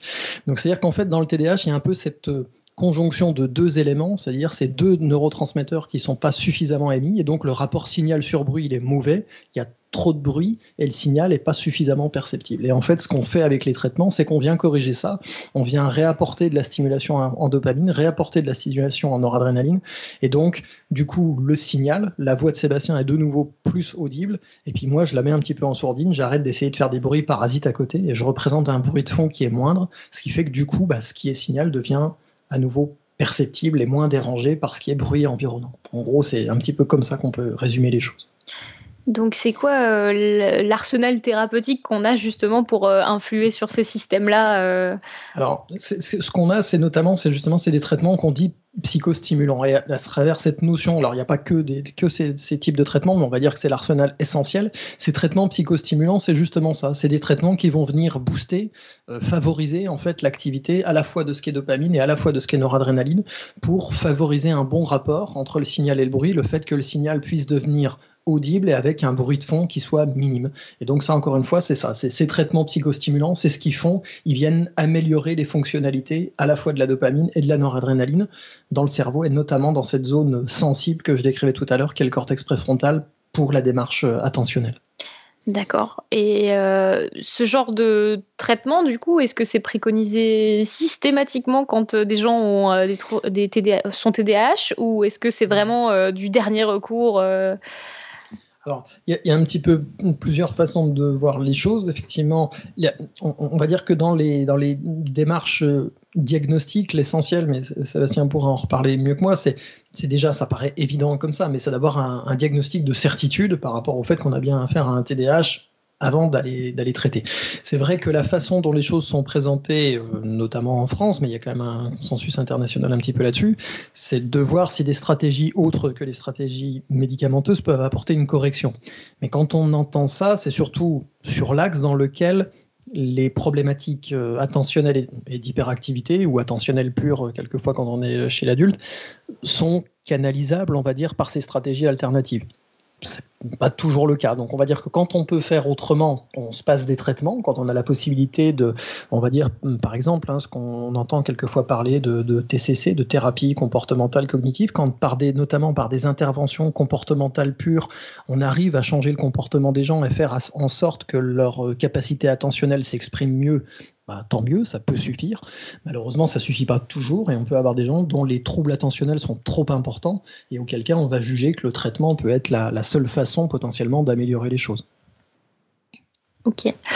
Alors, euh, chaque semaine, euh, moi, je, reçois une, newsletter sur, euh, sur la science et récemment, j'ai vu que la FDA, donc qui est la Fédération pour l'approbation des médicaments, c'est ça Federation for Drug Approval, avait autorisé la mise sur le marché d'un spray à la sérotonine. Donc, c'est aussi une molécule qui agit sur le cerveau. Alors, je suis pas neuroscientifique, je suis pas spécialiste de ce genre de molécule, pour aider les personnes dépressives. Alors, est-ce que ce genre de produit, c'est efficace pour, pour des, des maladies dépressives? Est-ce peut envisager ce genre de traitement pour, euh, des personnes qui souffrent de TDAH alors, juste pour préciser de quoi il s'agit, là, ce que vient d'autoriser la FDA, qui sera d'ailleurs euh, autorisé en France soit en fin d'année, soit en début d'année prochaine.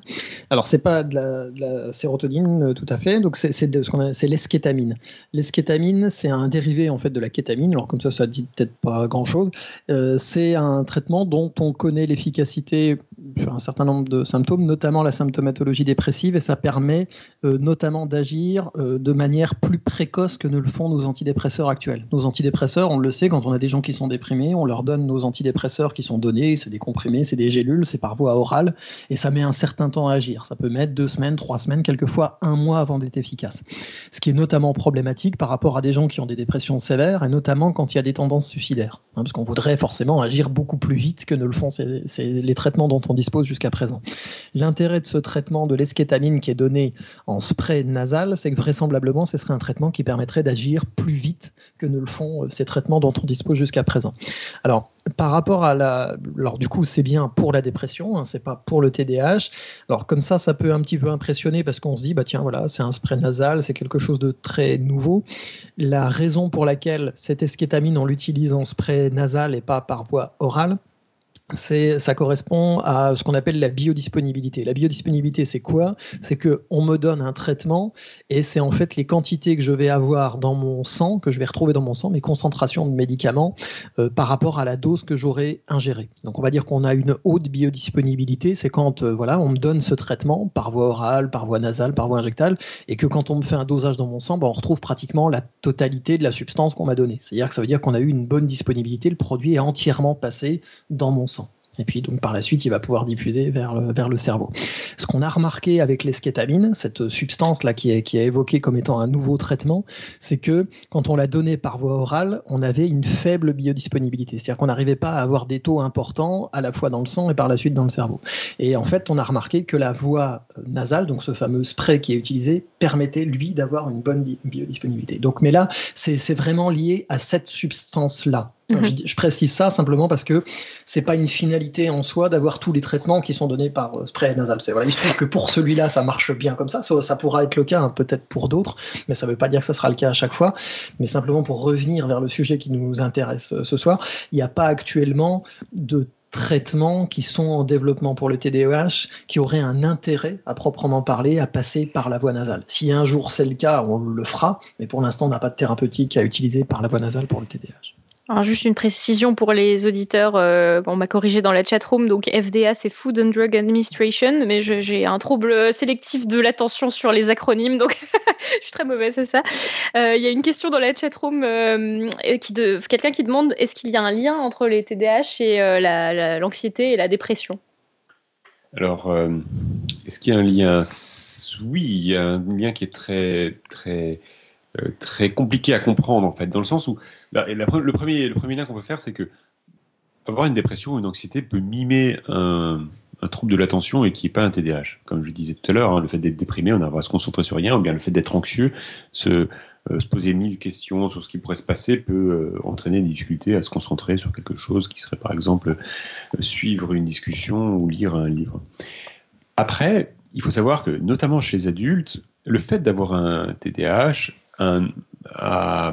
est très souvent associé avec la survenue d'épisodes dépressifs et le fait d'avoir des troubles anxieux. Pourquoi? Il y a une raison qui est assez facilement compréhensible, c'est que le fait d'avoir un TDAH fait que dans sa vie, on a eu souvent des échecs, on a été souvent blâmé parce qu'on ne faisait pas d'efforts, parce qu'on était, euh, si on faisait, si on le voulait, on pourrait y arriver. Si seulement on était un peu plus concentré, ça serait plus simple. Donc, toujours des, choses comme ça qui sont répétées.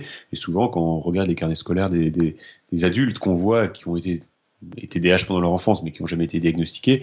Voilà, c'est ce type de remarques qu'on voit, qui ne sont pas des remarques très, très bienveillantes en général. Et donc le fait d'avoir eu ces, ces remarques et d'avoir été aussi exposé ben, peut-être on claque plus facilement parce qu'on bouge tout le temps, parce qu'on est insolent, parce qu'on parle vite, et eh bien ça, c'est un impact quand même euh, assez considérable sur la capacité à avoir une estime de soi solide, avoir euh, confiance euh, voilà, dans, dans, ses capacités. Donc ça, c'est un, terrain, de, un facteur de risque considérable pour avoir des, des, troubles dépressifs pour la suite ou des troubles anxieux.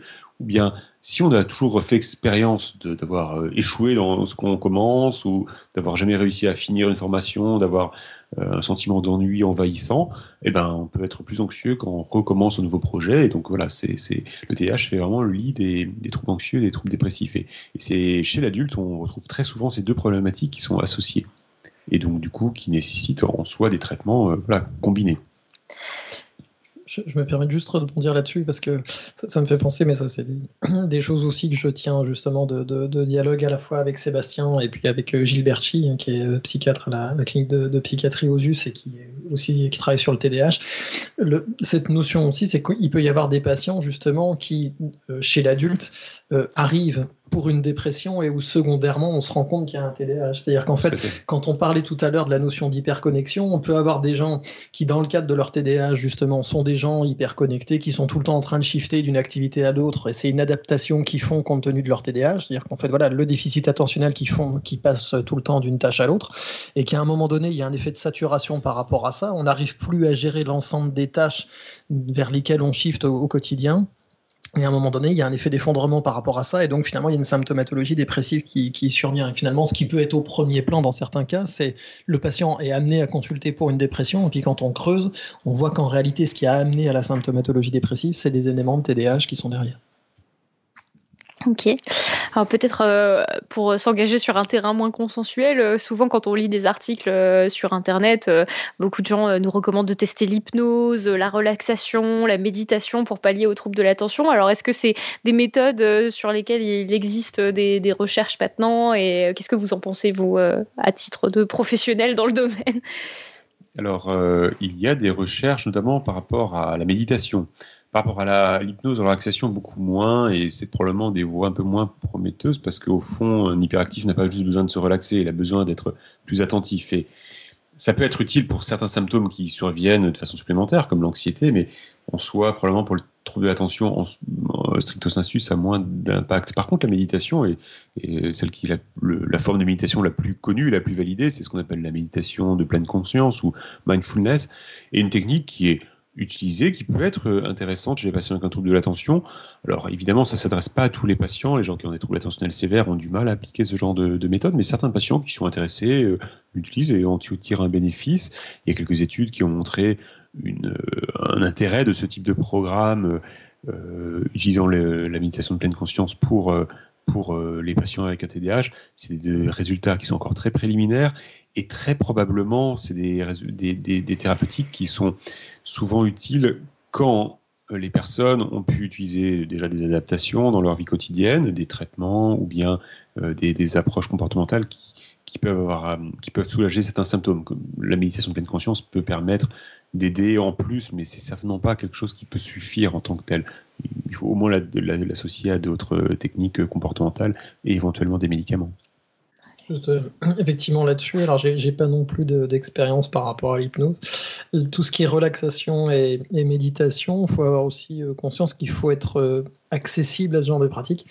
Euh, vous avez des gens aussi, alors c'est pas que dépendant hein, de, la notion de TDAH, mais on parlait tout à l'heure de la notion d'impulsivité. Vous pouvez avoir des gens qui ont des réactions contre-productives à ce qui est relaxation, méditation. Des gens qui vont avoir une espèce d'emballement somatique, de la tachycardie, c'est-à-dire des palpitations cardiaques quand ils sont dans un environnement de relaxation ou de méditation.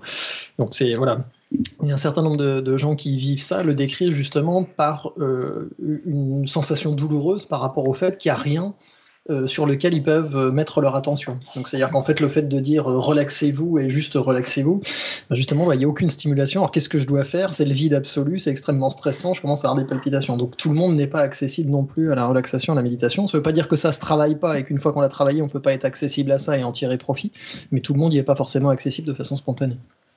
Ouais, je comprends. Moi, ça m'énerve quand on me dit ne penser à rien. Mais comment on fait J'ai bien fait d'en parler. Alors, la méditation, c'est pas forcément ne penser à rien, c'est être capable d'être ah attentif à ce qui se passe à l'intérieur de sa tête, par exemple. Et ça, c'est quelque chose qu'on peut apprendre même sans faire d'exercice, euh, en faisant le, en se mettant en position du lotus et en, et en faisant des petits ronds avec les doigts. Mais euh, euh, on peut, le, à la radio, ça passe pas très bien. je je m'y mets là comme ça. Euh, mais donc voilà, c'est la méditation de pleine conscience. L'idée, c'est de focaliser son attention sur une chose qui se passe là, dans le corps, dans l'esprit, sur les pensées, sur ce qui nous entoure. Donc c'est pas faire le vide dans la tête. Donc voilà, c'est des petites choses qu'on peut apprendre et qui peuvent se, se pratiquer de façon assez simple au quotidien. Et en général, quand je vois des patients, même si j'appelle pas ça méditation de pleine conscience, c'est des petites choses qu'on peut euh, enseigner euh, ou euh, transmettre sur faire une chose à la fois, ne pas se juger, essayer d'être, d'observer ce qui se passe. C'est déjà une, approche qui s'apparente à la pleine conscience, d'observer tout, simplement ce qui se passe en soi. D'accord. Bon, alors on arrive bientôt à la fin de l'interview, du coup. Euh, et du coup, euh, euh, Pierre Kerner a instauré une espèce de tradition maintenant dans les interviews, c'est qu'il pique deux questions à, Monsieur Abrassard de, scepticisme scientifique. Alors, question quelle est la question qu'on vous pose tout le temps et dont vous vous êtes lassé? Je sais pas, j'avais pas lu le, script jusqu'au bout, euh, je n'ai pas préparé. Alors, la question, mais c'est vrai que quand on fait une, émission, une conférence sur le TDAH, euh, on a, on a tout, de suite euh, Euh, la question, c'est est-ce que ça existe vraiment? Est-ce que c'est pas juste une invention des, laboratoires pharmaceutiques pour, pour vendre des médicaments? C'est voilà, une question qui vient encore plus souvent qu'avec les autres troubles psychiatriques. En psychiatrie, on est très embêté parce qu'on n'a pas encore réussi à trouver des, euh, décoder tous les mécanismes qui peut y avoir, qui peuvent expliquer ce que vivent les gens euh, qui viennent nous consulter. Donc on, est, on est toujours un peu sur la sellette comme ça, c'est plus compliqué qu'en cardiologie par exemple, on peut plus facilement mesurer la pression, la pression artérielle hein, et donc que la, souffrance dépressive. Donc voilà, c'est on est toujours un peu sur la sellette et voilà dans le TDAH encore plus et notamment cette suspicion par rapport au, euh, au fait que ce soit quelque chose d'inventé, avec parfois même des choses un peu complotistes, euh, ce qui peut fatiguer pour, disons. Mais je veux bien répondre à ces questions. Hervé a un avis. moi, ça ne tournera pas autour du TDAH, mais la, question qu'on me pose tout le temps, je, je m'en suis pas lassé, mais c'était souvent de me demander, mais en fait, pourquoi tu as fait par pharma Pourquoi tu n'as pas fait soit médecine, soit de la recherche? Et, justement, la réponse que j'avais trouvée par rapport à ça, c'est que c'est le meilleur intermédiaire pour moi. ça me permet ni d'être médecin, ni d'être chercheur, mais de m'intéresser aux deux domaines sans investir ni trop dans l'un, ni trop dans l'autre. Donc, je, je trouvais ça très bien. et... Réponse d'hyperactif, ça? Si, si, en grande partie. je préférerais en parler après. Hein, tu vois. ne connaissez pas encore Hervé. Et euh, du coup, euh, l'inverse de ça, quelle est la question qu'on oublie souvent de vous poser et que pourtant vous trouveriez euh, intéressant de développer? J'étais en train de faire hum, donc je disais rien de spécial pour l'instant. la, question que, que j'aimerais qu'on me pose plus, c'est de me demander ce que parce que finalement, que les, patients qui viennent nous voir et qui, qui, à qui on parle de TDAH, qu'on diagnostique un TDAH, qu'est-ce qu'ils en pensent, eux, en fait? Ça, c'est une question qu'on nous pose assez rarement. Euh, euh, voilà. Et je peux y répondre si. Bah oui, du coup. Euh, voilà, en fait, souvent, c'est quelque chose de très libérateur pour les, les personnes parce que, voilà, elles ont. Elles ont l'impression qu'on arrête de les, de les juger, de dire qu'elles font pas d'efforts. Et ça, c'est quelque chose qui est assez unanime. Et il y a, il y a souvent des, comme ça, un changement qui se fait rien qu'avec le fait de, de savoir ça. C'est souvent très aidant pour les personnes. De, de, hop, on pose un, un gros sac qu'on avait euh, pendant longtemps. moi, je fais dans la continuité. En fait, justement, euh, cette notion de voilà, qu'est-ce que c'est en lien avec la première réponse que j'ai donnée sur le fait d'avoir fait pharma. Alors pour trouver une réponse de pourquoi j'ai fait pharma, bah, je réponds avec la, c'est pas ma citation pour après parce que je sais que je dois donner une citation, c'est pas ça, mais Jacques Monod, euh, vous connaissez peut-être sûrement de nom, hein, qui avait été prix Nobel de médecine, avait écrit un livre qui s'appelait Le hasard et la nécessité. En fait, ce qui m'a poussé vers pharma, c'est ça, c'est le hasard et la nécessité. Alors pour expliciter un peu plus ça, c'est que je fais un peu de promotion, c'est que sur Brumat, une toute petite ville au nord de Strasbourg, à 15 km de Strasbourg. Pour ceux qui écoutent et qui seraient du coin, en fait, on a une, soirée qui tourne autour du hasard et ça sera vendredi soir. Donc pour ceux que ça intéresse, vous pouvez, vous pouvez venir. Voilà. Merci euh, pour, pour, la petite annonce.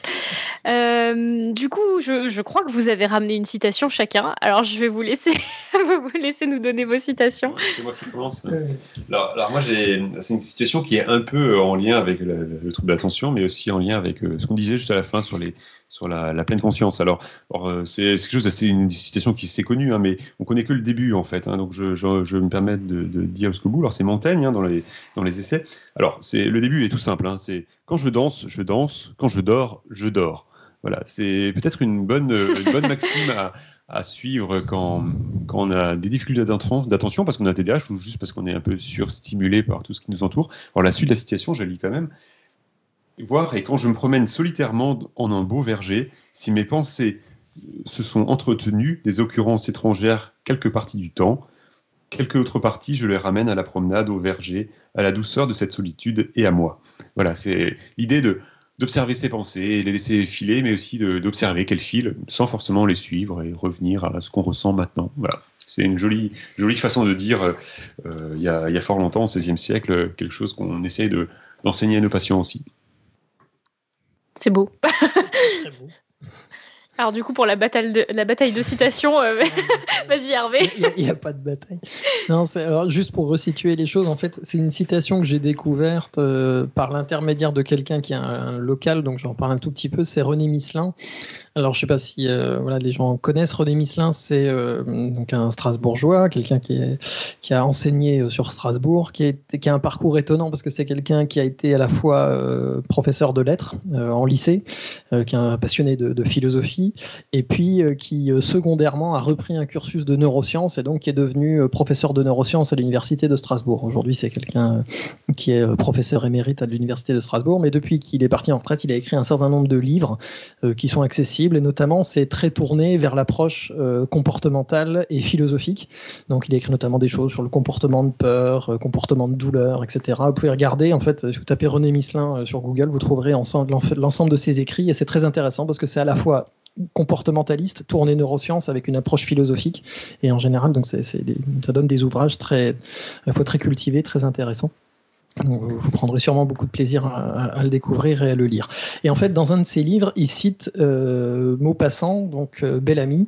Et donc, euh, dans Bellamy, il y a une, petite citation qui est donnée. Et c'est la chose suivante. Ça dit, je vais faire un petit peu un lien après avec ce qu'on a dit tout à l'heure, c'est pourquoi souffrons-nous? Sans doute, nous étions faits pour vivre davantage selon la matière et moins selon l'esprit, mais à force de penser, une disproportion s'est faite entre l'état de nos connaissances agrandies et les, connaissances, et les conditions immuables de notre vie.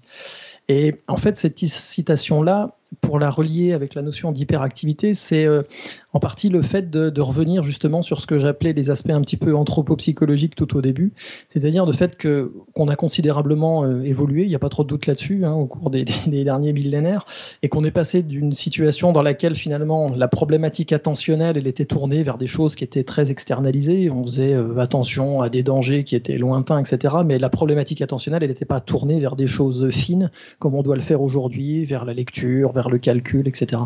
Et donc aujourd'hui, on est dans un monde où la problématique attentionnelle se pose de façon très aiguë et sans commune mesure avec ce qu'on a pu connaître par le passé.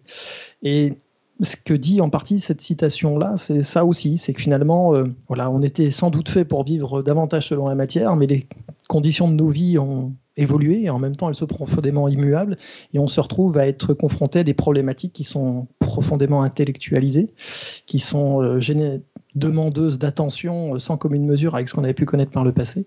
Et forcément, on se retrouve aussi face à des difficultés qu'on ne connaissait pas avant. Et la notion de TDAH, elle nous confronte aussi un peu à ça, c'est-à-dire c'est une problématique nouvelle, en ce sens qu'on est confronté à des problèmes qui sont nouveaux et qui sont amenés à tout le temps s'accentuer, parce qu'aujourd'hui, on est voilà, à l'heure d'Internet, à l'heure de l'hyperconnexion. Et forcément, le fait d'avoir un déficit d'attention, aujourd'hui, au XXIe siècle, ça se pose dans des proportions sans doute qu'on ne connaissait pas avant. Et faire la part des choses entre ce qui est de l'ordre du trouble et ce qui est de l'ordre d'une difficulté globale d'adaptation à un mode de vie moderne, ça se pose sans doute euh, aujourd'hui beaucoup plus qu'hier. C'est une bonne conclusion à cette euh, interview, je, trouve. Euh, merci beaucoup. Alors, euh, juste avant de terminer l'émission, on rappelle à nos auditeurs et auditrices que nous avons toujours un quiz en cours qui est, brûlant. savoir mettre sa langue en U et génétique, est-ce une info ou une intox? Vous en pensez quoi? Ah, c'est tout à fait vrai. C'est tout à fait vrai. Alors, je, moi, j'ai un doute, c'est-à-dire que j'ai envie de répondre de façon spontanée que c'est vrai, parce que je sais pas, j'ai une espèce comme ça d'adage commun, j'ai le sentiment qu'on me l'a déjà transmis, mais j'ai envie d'émettre un doute quand même, parce que j'ai pas de certitude absolue par rapport à ça, et je dois confesser un truc, c'est que j'ai pas lu de publication scientifique qui me donnait la certitude par rapport à ça. Très bien, donc... Euh... J'ai fait une analyse mendélienne de ma propre famille. voilà, je rigole, mais je crois qu'il y a, je, je, suis presque sûr en fait, mais c'est peut-être une fausse croyance. Ok, ah bah, tu peux nous envoyer ton analyse euh, d'arbre généalogique. Les auditeurs peuvent nous envoyer leurs arbres généalogiques. Euh, et on aura la réponse dans la prochaine émission roue libre de, de, Podcast Science. Alors, on vous le répète aussi à chaque émission, et vous avez tout le temps le jingle d'Alan en prime au début, euh, mais nous avons un Patreon qui permet aux gens comme, euh, comme vous de nous soutenir financièrement en nous donnant 1, 2, 3 euros ou plus, une fois ou plusieurs fois. Merci à tous ceux qui nous soutiennent ou qui aimeraient le faire, parce que grâce à vous, chaque année, on peut investir dans un peu plus de matériel d'un peu meilleure qualité, héberger notre podcast, etc., pour vous le rendre plus audible et surtout organiser des radios dessinées, euh, bref, de, la vraie vulgarisation scientifique gratuite pour tous. Youpi euh, Irène, tu as quelques annonces à faire? Oui, alors la première nous vient de notre ami euh, Jean-Philippe Usan. Alors, en fait, c'est en corrélation avec euh, une semaine organisée par la ville de Paris, une semaine qui s'appelle donc euh, les chantiers d'Europe. C'est organisé par le théâtre de la ville à Paris. Et donc, il y a plusieurs, plusieurs manifestations. Et donc, il y a notamment celle de Jean-Philippe. Et euh, alors, en fait, lui, ce qu'il nous propose, c'est une, euh, ce qu'il appelle une balade entre le cosmos et la littérature. Euh, donc, c'est au théâtre de la ville, à l'espace Cardin. Et en fait, ce sont, alors honnêtement, je ne l'ai pas vu, donc je ne veux pas m'avancer, mais c'est une sorte de conférence en fait. Mais il y a aussi, il y a une lecture et puis il y a aussi de, de la musique et de la danse, notamment des performances par les enfants de Jean-Philippe Usan. Donc, euh, à mon avis, ce n'est pas à rater. Euh, voilà. Alors, donc, en l'occurrence, ça se passe le 12 avril 2019, donc au théâtre de la ville. Et. Euh, à Paris, à Paris, on précise. oui, à Paris à Paris. à Paris. Il y a deux représentations. Vous, on mettra les, liens euh, euh, dans les notes d'émission euh, pour vous inscrire parce que le, il faut s'inscrire sur les, sur les sites. mais déjà, si vous avez, vous tapez Théâtre de la Ville Paris, je pense que vous le trouverez. Voilà, donc ça c'est la première et la dernière annonce en fait que je sache. Ok. on a un pitch pour la semaine prochaine? Alors, le pitch de la semaine prochaine, et le voilà. L'association francophone pour le savoir s'est donnée pour mission de promouvoir l'activité scientifique, de stimuler la recherche et de diffuser le savoir en français. Fondée en 1923 par un groupe de professeurs de l'Université de Montréal, euh, cette association représente tous les domaines de recherche. Et donc, il y a environ 6000 chercheurs participants qui donc euh, ont un congrès annuel et qui est donc un des rendez-vous les plus importants de la science francophone. À quelques semaines de son 87e congrès annuel, voilà 87e congrès annuel, c'est énorme, hein, qui sera ouvert sur euh, France Culture par nos amis la méthode scientifique que l'on adore. Donc Podcast Science reçoit sa présidente pour nous parler de cet événement exceptionnel, donc à ne pas rater évidemment. Et il y aura aussi quelques chercheurs participants qui nous parleront de leurs intervention. Voilà, tout ça, ça se passe le mercredi 20 mars à 20h30, hors de Paris, donc 15h30 à Montréal, et ça sera en live sur Podcast Science. Merci Irène. Du coup, euh, ainsi s'achève notre épisode spécial sur le TDAH. Merci encore à nos deux intervenants, euh, Sébastien, euh, Hervé, pour cette plongée dans le monde de l'hyperactivité et des troubles de l'attention. On se retrouve la semaine prochaine sur live.podcastscience.fm comme chaque mercredi à 20h30. Et d'ici là, que servir la science soit votre joie. servir la science